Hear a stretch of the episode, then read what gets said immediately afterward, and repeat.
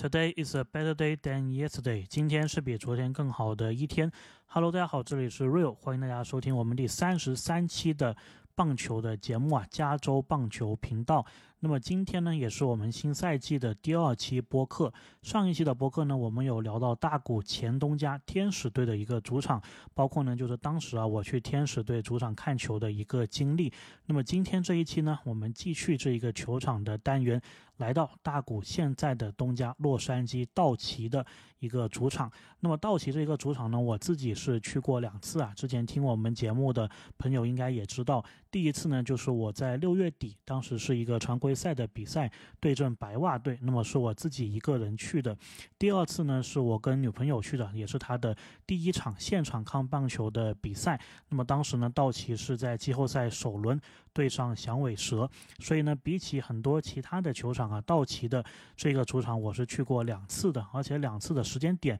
都还不太一样，所以相对来说呢，感觉聊的东西啊是会比较多的。那么和上一期一样呢，就是。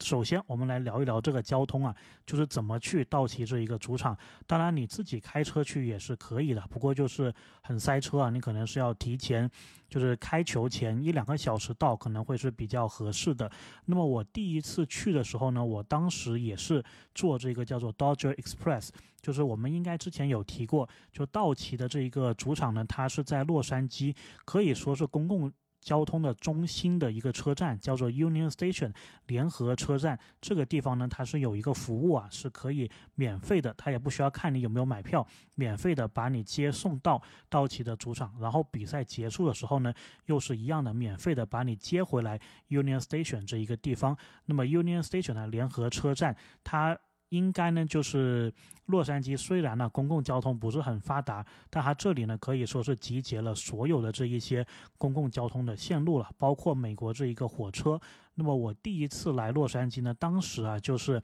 从我读书的一个地方，就是这里往北大概一个半小时、两个小时啊，有一个城市叫圣塔芭芭拉。那么我第一次来洛杉矶呢，就是坐的美国这个火车啊坐过来的。然后呢，这个火车的风景啊，我这里多说一嘴啊，其实是非常漂亮的。就是因为呢，我从北往南，然后美国这一边也是靠右。这个车啊是靠右行驶的，所以呢，火车的话，你从北到南，相当于你右手边就是这一个大海啊，非常的漂亮。可以看到这个沿线的太平洋的这一个景观。那么加州这一边呢，也有一个非常出名的，叫做一号公路，就是从北往南，从南往北都可以的。当然呢，从北往南是更加漂亮一点的。所以呢，其实，在加州啊，租车，如果你是要异地还车，就是一个地方租，然后在另外一个地方还的话呢，还有一个不一样的地方，就是如果你是从南到北。和从北到南这个价格是不一样的，因为从北到南呢，你的这个风景是更加漂亮的，所以你如果是从北边租一个车，然后到南边还的话呢，你这个价格是会贵一些的。如果反过来，你从南边租一个车去北边还的话呢，你这个价格是。便宜一点的，因为他这个租车公司啊，更加希望有人能够把车从南开到北，然后呢，就是可以方便那些从北到南看风景的这一些人，所以在价格上啊，他们是有做这一个区分的。我印象当中呢是有这么一回事，然后坐火车也是一样的了，就是从北到南是更加好看一些的。当然呢，如果是从南。到北的话呢，有一段路，你在坐火车时，你坐去那个反方向，你也是可以看到一点的。但是如果你是要一个比较舒服的、比较连贯的一个体验的话呢，无论是开车，无论是坐火车啊，都是从北到南都是比较漂亮的。当然，从这个 Union Station 再往南是可以到圣地亚哥的，也是一样的。太平洋是一个风景，也是从北到南是比较漂亮的。所以呢。它这一个火车站呢，其实是有很多不同的线路的，包括呢，就是不仅仅坐火车，你坐洛杉矶当地的这一个地铁也是可以的，包括呢，就是如果你要去机场，从机场到洛杉矶市区也是可以坐它的一个巴士的这一个服务啊，大概是每三十分钟吧就有一趟。但是当然呢，如果是遇到到期的比赛日，也就是我们今天要讲的这一个重点呢，就是可以坐这个 Dodger Express 免费的把你送上山看球的这么一个服务。然后我还记得我当时第一去第一次去坐这个车的时候啊，排队是排了很久的，就是一堆人就开始在那里排队。然后当时我印象中呢，就是排的队的人是非常的多，但是怎么感觉是没有车啊？就是大家一直都在这个门口那里排，那个队伍甚至是。可能我感觉可能有站了有差不多四五百人吧，然后都没有车，然后大家就很着急啊，因为这个比赛还有四十多分钟就开始了，就担心说这个车是不是不够啊？它只有一两台，那这样子这么多人，他不是要等很久？但是呢，很快就是消除了这一个顾虑了，就是再过一段时间就发现他这个车是连续不断的来的，甚至呢你会感觉这个车好像有点过多了，就是非常的。霸气，然后呢，全程呢，如果你坐上这一个车的话，它都是相当于是单独的给你一个线路，所以呢，你是。不会在洛杉矶这个交通这里啊塞太久的，可能就是有一段公共的地方你要塞一段时间，但是呢，开始进入道奇球场那个路线的时候呢，你是单独有一条道啊，就是给你这个公交车上去的，这样子呢也是吸引大家，对吧？节约时间，让大家更多的选择这个公共交通的一个方式上去。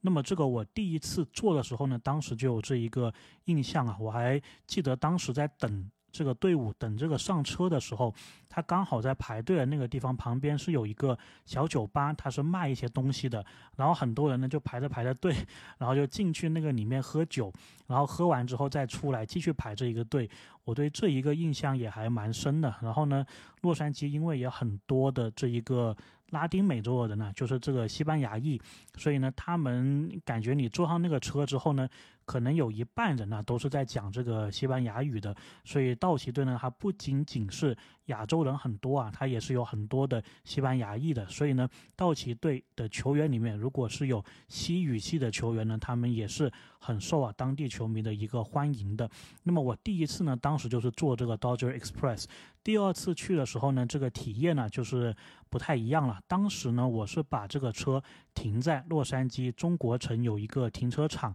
那么在这里呢，就有一个故事了。首先呢，大家要知道为什么要停这个中国城呢？因为呢，从从地理位置上来看，这个中国城离道奇的这个球场其实是离得不远的。如果我们只考虑这个步行，距离的话，我们不考虑它是要爬山的话，大概你停在中国城那里，然后走路，可能是走个十来分钟，接近二十分钟吧，就可以走到道奇这一个球场。然后我其实呢，以前来洛杉矶的时候，我就是很喜欢来这一个中国城的。当然，主要啊是因为留学生嘛，理发是一个很大的问题。然后从我那个城市开过来呢，就 Santa Barbara 开过来，大概就是交通好的话就是一个半小时，然后交通堵一点的话可能是两个半小时就到这个洛杉矶。所以呢，一般我就是停在中国城，它有一个地铁的一个停车场。然后这个停车场呢，在周末的时候啊，它是免费的，在周一到周五呢，你是可能要。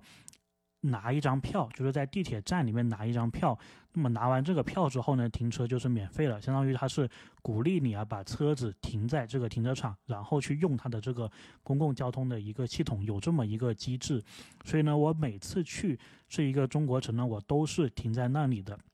然后讲到这里呢，其实还有一则蛮好玩的一个信息啊，就是我当时看道奇球的时候呢，我是不得不就是先要。把我的车停在加州的一个地方，然后可能是过一两个月之后再回来取，因为当时我这个驾照过期，我必须得回去，就是我住的这个田纳西州这里办好了驾照，然后再回来，然后这一个过程呢，可能就要一两个月的。然后当时我选这一个地铁的停车场呢，是因为他每天啊只收八刀，所以我想着说，哎，那我即使可能两个月后再回来，我可能付了这个停车费也不会说非常的夸张，因为有些停停车场呢，一天可能是二十刀这个样子的，特别是洛杉矶嘛，又是寸土寸金，所以当时是有这么一个考虑，所以我就想着说，我那个周末找一天进去，然后呢再找一天出来，然后我没有想到呢，就是他。当时我进去这个停车场的时候，它那个大门居然是打开的，也就意味着那一天是免费的，只要你当天能够走就可以了。然后呢，我就专门是在那一天就进去了，然后我就想着说。哎，我到时再找一个周末，那么我再出来不就是免费了，不用给钱了嘛？结果呢，我是这么计划的，两个月之后我再回来想出来的时候，我专门找一个周末，哎，结果发现呢，他那个那个栏杆呢又拦起来了，我还是得要给钱出去。然后这个时候呢，我就试着出去嘛，然后呢，我就说我这个。票不见了，因为呢，其实我是没有票的，因为我当时进去时没有按那个票，不需要按。然后出去时呢，我就说我搞不见我这个票了。然后呢，有一个人就过来了，然后他就跟我确认一下是不是搞不见票了。然后我说是，然后呢，他就操作了一下，然后就这个屏幕上就打出，那你就给。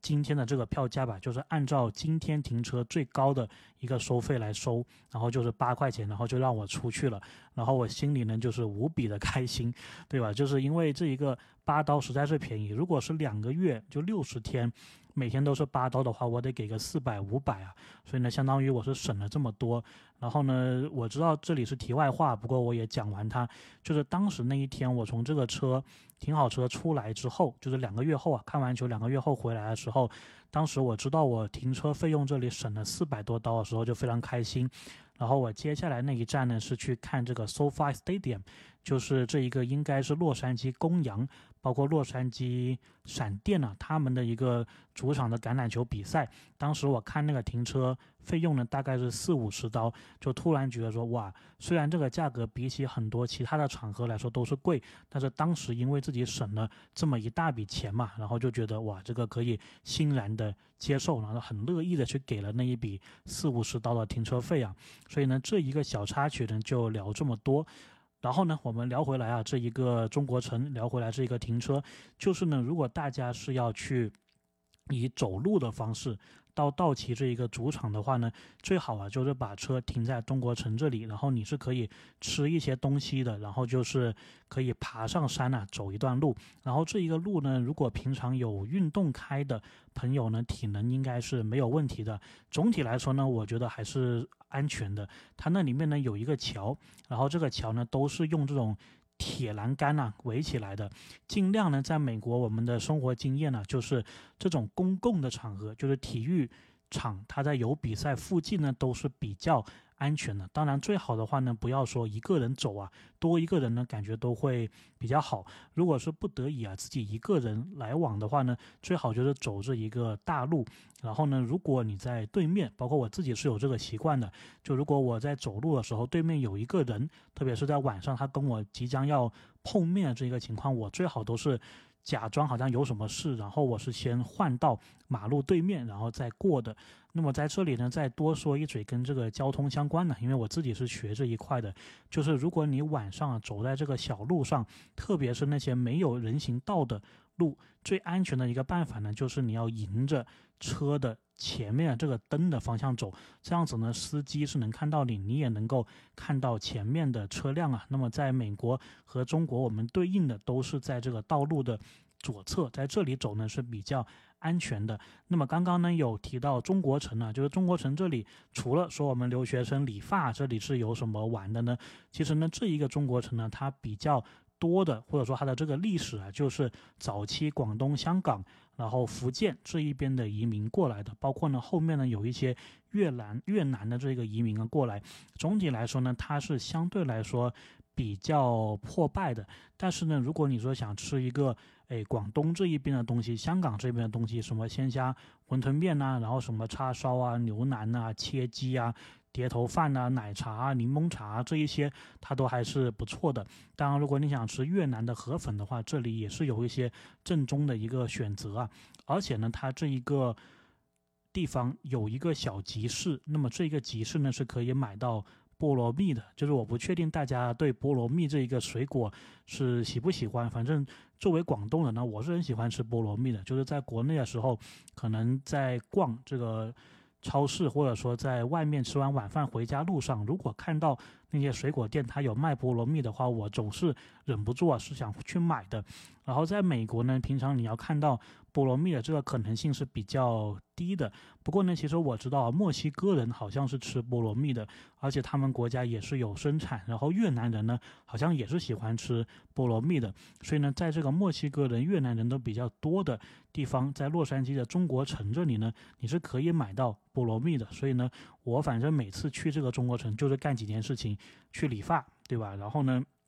去吃一吃这个广东的什么鲜虾馄饨面呐，然后喝个这个冻柠茶，就是冷的这一个柠檬茶，然后再买点菠萝蜜这样子。然后呢，以后啊，如果再来这个地方，就可以多一个选项了，可以上山看一场道奇的这一个比赛，或者看两场，对吧？周六晚上，然后周日的中午，然后再回来，这一个周末呢，过的是比较有滋有味的。当然呢。在道奇这个球场旁边呢，如果大家还有时间的话，也是可以坐这一个地铁到一个站叫做 Little Tokyo 小东京。那么中国城离小东京这一个距离都是比较近的，而且离我们刚刚所说那个联合车站呢都是比较近的。所以如果你赛前有三四个小时的时间，基本上呢这三个站中国城、小东京还有那一个联合车站都是有时间可以逛的。那么小东京这个地方呢，我觉得年轻人呢应该是。是比较喜欢的。首先有很多日本的这一个食物，对吧？拉面啊，什么乱七八糟的。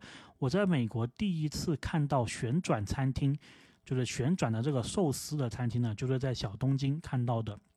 当然，除了这些以外，日本的这一些手办啊，这个公仔呀、毛绒玩具啊，什么乱七八糟的都是有的在这里。而且呢，现在这个大谷啊，到了。洛杉矶到了道奇之后，我感觉呢，就是这里的这个日本的氛围啊，应该是会更加的强烈一些的。那么关于小东京呢，大家可以上网去查一查。那么我这里就补充一点了，就是当时我在小东京看到了他有卖这个中式的一个包子，然后在美国这一边呢，有个牌子叫做 Wow 包 W O W。B A O 哇包两个词就是卖中式的这一个包子的，但是呢，它这个包子除了中国典型的那些味道，比如说豆沙包啊，比如说菜包，比如说肉包的话呢，它还有一些结合了美国口味的一个包子，比如说有个什么呢？它有一个咖喱鸡味的包子，这个给我的印象是非常深刻。那么在小东京，它就有这么一个店。OK，那么现在说回来啊，不然讲啊讲都不知道。大家都分不清这个是棒球节目还是什么别的节目了。就我们继续来讲这个洛杉矶道奇的球场。那么这个球场的外观呢，就是如果你是搭那个 Dodger Express 道奇这个快速巴士到球场的话呢，你一下车的那个地点呢，其实就是它的一个比较正门的地方。那么你是可以看到 Jackie Robinson 非常经典的道本垒的这一个雕像。那么 Jackie Robinson 呢，大家应该都知道吧？杰克罗宾逊。第一位在大联盟打球的黑人球员，然后也是被全联盟都退役了四十二号球衣的这一个球员，每年呢都会有一个 Jackie Robinson Day 的，那么所有球员都是会穿这个四十二号球衣的。那么他呢也是道奇队的球员呢，虽然最早呢是在布鲁克林道奇啊，不是在洛杉矶道奇，那么是有他一个非常经典的。道本垒的一个雕像，同时呢，还有 Sandy Koufax，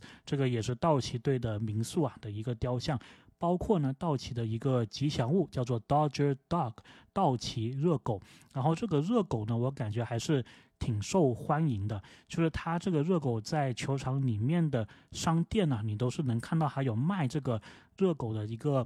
毛绒玩具热狗的这一个公仔，然后我觉得可能其他的一些球队啊，它这一个热狗可能就只是一个吃的一个食物，但是在道奇这里呢，感觉热狗还是一个吉祥物性质的这么一个东西。然后我还记得我当时第一次去的时候啊，道奇那边是有一个活动的，所以怪不得那天的票价相对来说是高一些的。我记得道奇队呢，应该最便宜的票都是要。五十刀左右，就是常规赛的时候。然后，如果是这种遇到，比如说送什么摇头娃娃这一种活动，可能就要接近一百刀的一个票价，就最便宜。然后我那天去的时候呢，就是遇到贺肖啊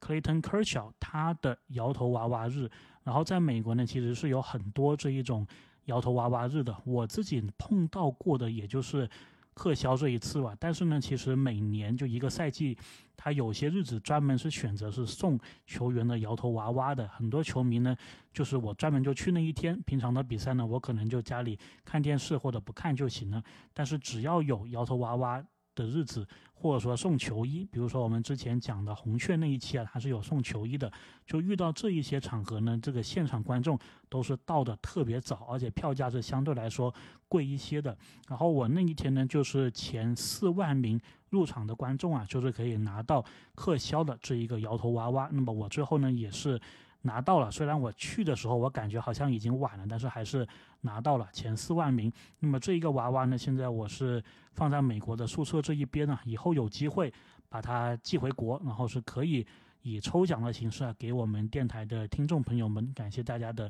一个支持。然后呢，道奇的这一个球场啊，很多人呢会问，就说，哎，这个计分牌那里有个招牌啊，写着很大的七十六的这一个数字，这一个数字是干什么的？那么如果是在美国有过生活经验的朋友啊，就会跟你说，这一个七十六呢，其实跟费城七六人呐这个球队是没有关系的，但它跟七十六这个数字呢是有关系的，而且呢，它这个数字啊之所以取。七十六也是跟费城七六人为什么叫七十六人是有关系的，因为呢，美国这一边有一个加油站呢，它是叫做七十六，就这个加油站的名字就叫七十六，它这个寓意呢就是跟费城七六人取的这个七六是一样的，就是当时美国是一七七六年建国的，所以七十六这一个数字呢是比较有意思的。那么这个就是道奇球场的外观。进入球场里面呢，有几个地方我是比较。深刻的，首先呢，就是不得不吐槽，我感觉道奇这个球场啊，因为在山上，所以呢，这个楼梯是特别多的。如果你买的是比较便宜的票啊，你是要从最下面那里一直爬楼梯，一直爬楼梯，爬去上面的那一个看台的。我没记错的话呢，这个楼梯可能就是，如果你今天是没运动的话，对吧？你爬完这个楼梯，感觉这个运动量啊，就差不多到了，应该是要爬。六次楼梯吧，就是从最下面那一层到最上面那一层是要爬六次楼梯，所以是非常非常的累。但是你在爬楼梯的过程当中呢，你会经过有一层。它叫做 Suite Level，就是这个套间的这一层里面，你是会看到道奇还有一个小小的纪念品的一个展览区，包括呢，它是会展览就是道奇历史上的一些东西。当然，当然这一个呢，我当时去看球，包括说我平常看球，我就不是很留意，就说这个球队历史的这些东西，所以我大概就知道有这么一个区域。不过呢，在这个纪念品的展览区啊，当时我也是买了一个安打球来作为纪念的。那么这个安打球呢，就是当时的道奇球员呢，汤普森也是 NBA 金州勇士队的克雷汤普森的弟弟，他当年或者说是上一个赛季吧，打出了其中一个安打球，我记得是四月份的，因为我是六月份去的嘛，所以呢，这个安打球并不是说当天那一场比赛的，我不确定说道奇有没有卖。当天的好像是没有，我记得我问过，不过呢，他们是有卖，就之前的比赛的这一些安打球。那么我也是买了一个克雷他弟弟的这一个安打球，还没有查是第几个安打球啊。如果是遇到什么职业生涯第五百个、第六百个，就是整百的这一种，甚至整千的，也能感觉这个意义还是挺好的。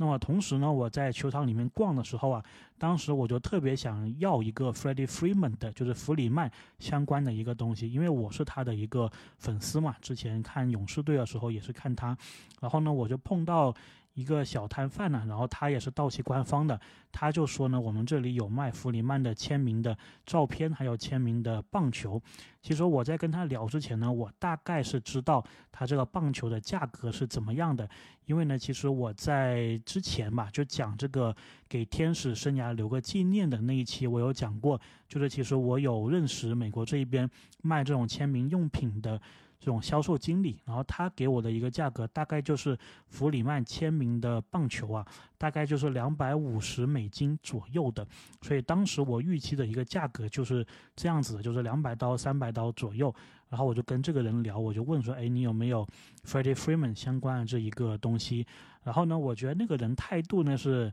不太好啊，有点点是给。道奇招黑的，然后他就说我们这里有的呢就是所有的了，然后我就看了一下，哎，弗里曼这里有一个签名球是四百刀还是六百刀的一个样子，然后我就问他说这个看上去有点贵，有没有更加便宜的一个选项？然后那个人呢就是还是继续爱理不理的，就直接给我回了一句说弗里曼就是这个价格的了，我们没有别的了，他就直接这样说啊，我当时就觉得哇，这个。就是就是给我一种这个店大欺人的感觉啊。不过道道奇确实也是，对吧？像我这样子去问的这种人呢，应该也是很多的。然后呢，反正他这个价格标四百，包标六百，我觉得最后也是能卖得出去的。所以他们的店员可能就是有一点点啊这个店大欺人的感觉。所以这里稍微的吐槽一下。那么说到这个球场里面呢，其实还有一个地方，我觉得还是蛮有意思的，就是道奇这个球场它有一个露天的一个看台，就是这个看台呢，还是有一个很大的。大屏幕啊，是实时在播放比赛的这一个画面的，然后外面呢就是摆了很多的这一个座椅，那么大家是在这里可以喝啤酒啊，什么乱七八糟的。然后我记得我第一次的时候呢，在道奇的那个球场里面，我买了一个。很奇怪的票，我都不记得是哪里的。反正我当时在那个楼梯爬了好久，很累的时候，我都没有找到我那个座位，所以我就说，哎，那算了，我干脆去这个外面的看台啊，去看比赛。然后我还记得我去这个看台的路上呢，当时是有经过一个牛棚的，我不确定是主队还是客队的牛棚，就是你在一个。可能二楼还是三楼的地方吧，你是可以靠着栏杆看比赛，同时看到他们这个牛棚的那个地方，我觉得风景还不错。然后呢，我就在那里待了一会儿之后呢，我就去这个露天的看台去看了。然后我还记得呢，当时我这个手机是快没电了，然后道奇跟白袜的那一场比赛呢，又是打到了延长赛，所以呢，我就是跟这个卖酒的这个摊贩呢，我就说能不能帮我是充一下这一个电。然后呢，他们这个摊位呢，因为已经打进延长赛了，而且是卖酒的嘛，那么美国这一边七局下之后啊，就不会卖酒了，所以他这个店其实也相当于就是关门了。不过那个人在那里，他还是挺好心的，去帮我充电。然后呢，他就看我一直是离这个摊位比较近，而不是离那个大屏幕比较近。他就说：“你不用担心了，你去那里看就好了，不会有人拿这个手机的。”但是我自己就还是有着一个就是警惕的一个心理，我就很担心，所以我一直是没有敢离这个摊位。太远了，然后就在那里，可能每三十秒就会回去看一看有没有人碰我的手机。当然最后是没有了。不过呢，也因为如此，我没有说离那个大屏幕很近。但是如果你手机电量充足，你离那个大屏幕比较近的情况下，哎，喝杯啤酒这样子的一个看球体验呢是不错的。然后再说到这个比赛的内容呢，就是第一场啊，我记得是跟白袜队打这个延长赛。然后最后的一个防守回合，我印象比较深，因为当时的情况就是道奇好像是已经满垒了，然后好像是只有一个人嘛，还是说没有人出局，所以只要能够打一个高飞牺牲打，道奇队呢就可以获胜。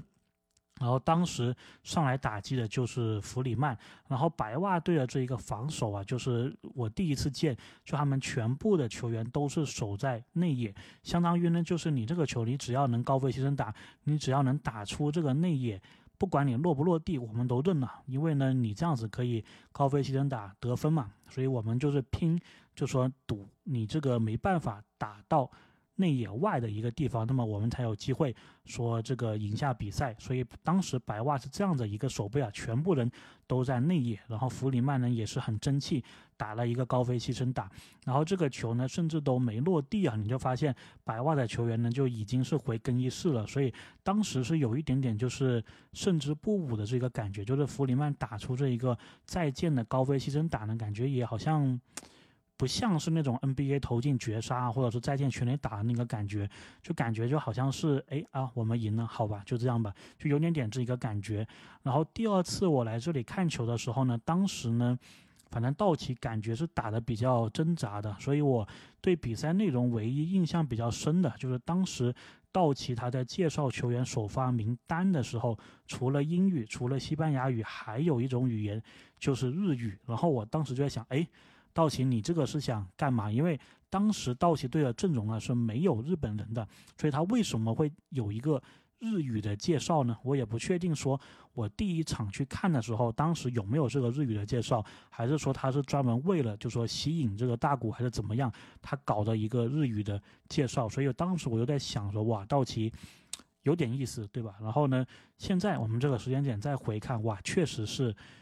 他怎么知道的，对吧？我觉得这个东西还是很神奇的。当然呢，比赛结束之后啊，道奇这个地方最糟糕的一点，或者说看球比较不愉快的地方，就是特别的塞车啊。我当时之所以说这么在意我这个手机有没有电，因为呢，就是我第一次的时候我是没有自己开车来的，所以我得是想办法打个车走。然后呢，我也想体验一下这一个。打车的经历嘛，虽然我是可以再坐这个 Dodge Express 回去的，不过呢，我就想说，因为我订的酒店呢也离市区比较远，那么我就想说，直接打个车回去可能更加方便一点，所以手机电量就比较重要。然后我还记得当时在他这个打车的区域啊，打等了很久很久，可能就是延长赛结束，然后再等个四十几分钟才有车，然后出去的这个过程又是等了一段时间，所以就是感觉呢，就是。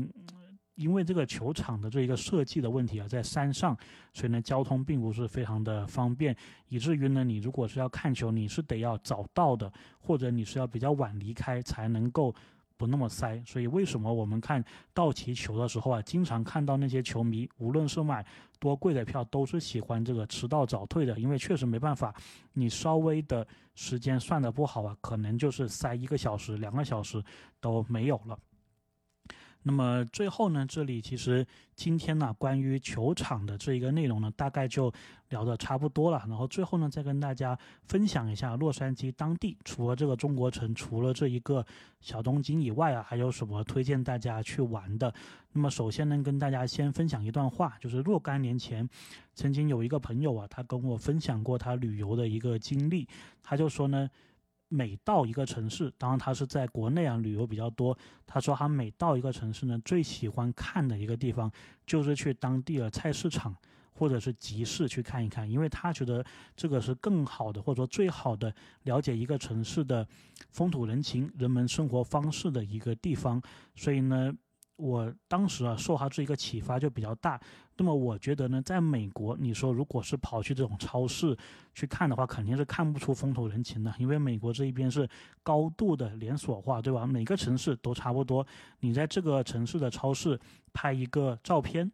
别人都不知道你在哪里的，美国是这一个情况。哎，但是呢，说到棒球啊，不管是大联盟还是小联盟，我觉得你要体验当地的风土人情，最好的一个方式是什么呢？去看一场当地的棒球比赛，我觉得这个会是最好的了解当地人生活的一个方式啊。如果呢，你的英语啊也是比较好，而且你性格比较愿意跟美国人、陌生人聊天的话，甚至在看球的时候，你可以跟旁边人聊天，去了解一下他们的这个生活。我觉得这个会是类似于啊，我那个朋友给我分享的，就是旅游的这一个体验。那么除了这个领悟以外呢，还有什么东西值得玩呢？就是洛杉矶当地，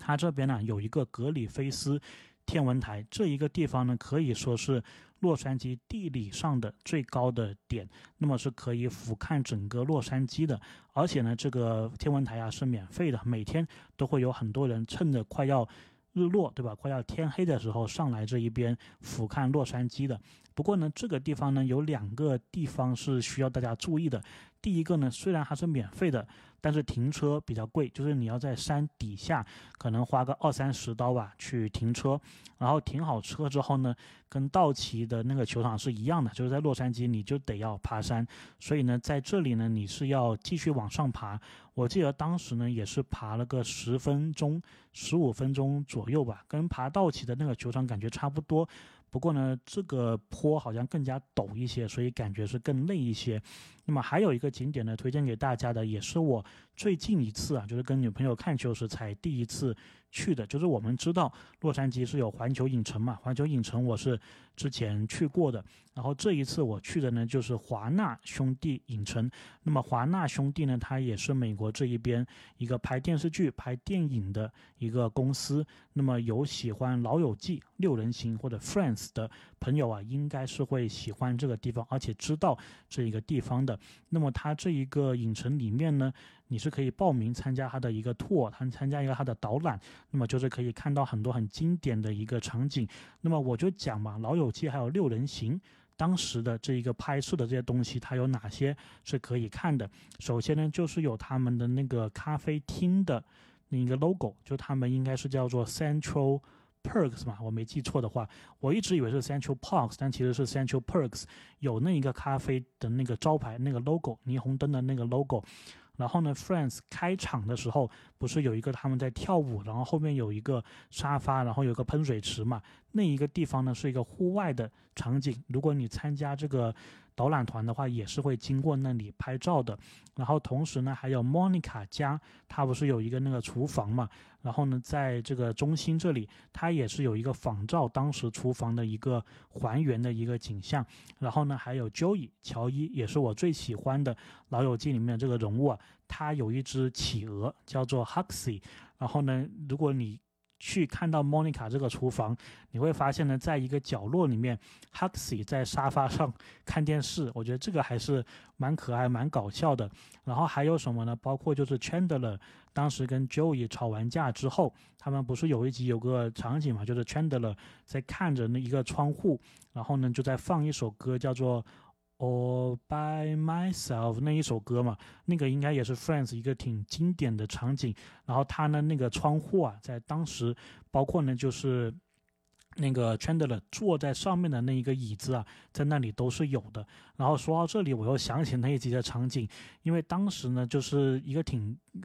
悲伤的一个镜头嘛，就是 Chandler 在那里就说想，哎，自己是不是跟 Joey 这个友谊就没有了？然后呢，马上这个镜头就给到 Joey，然后也是好像是这一个他在看着窗户外面，然后窗户外面是在下雨的一个景象。但是后来这个镜头呢，一一放大之后呢，就发现了其实是 Joey 他在看一个鱼缸，所以我觉得，哎，这个也是。蛮好玩的，然后最后呢，当然就是这个一号公路了。加州的一号公路是非常有代表性的，我自己还是推荐了大家是开车去玩，而且最好是从由从北啊往南，就是从北大概是旧金山的那个位置，然后往南呢就到洛杉矶，甚至呢时间多的话到圣地亚哥，这一个由北到南的路线呢是非常精华的一个路线。然后呢，这个赛季啊，其实我也有计划，就是以这个球场单元的形式去跟大家讲一讲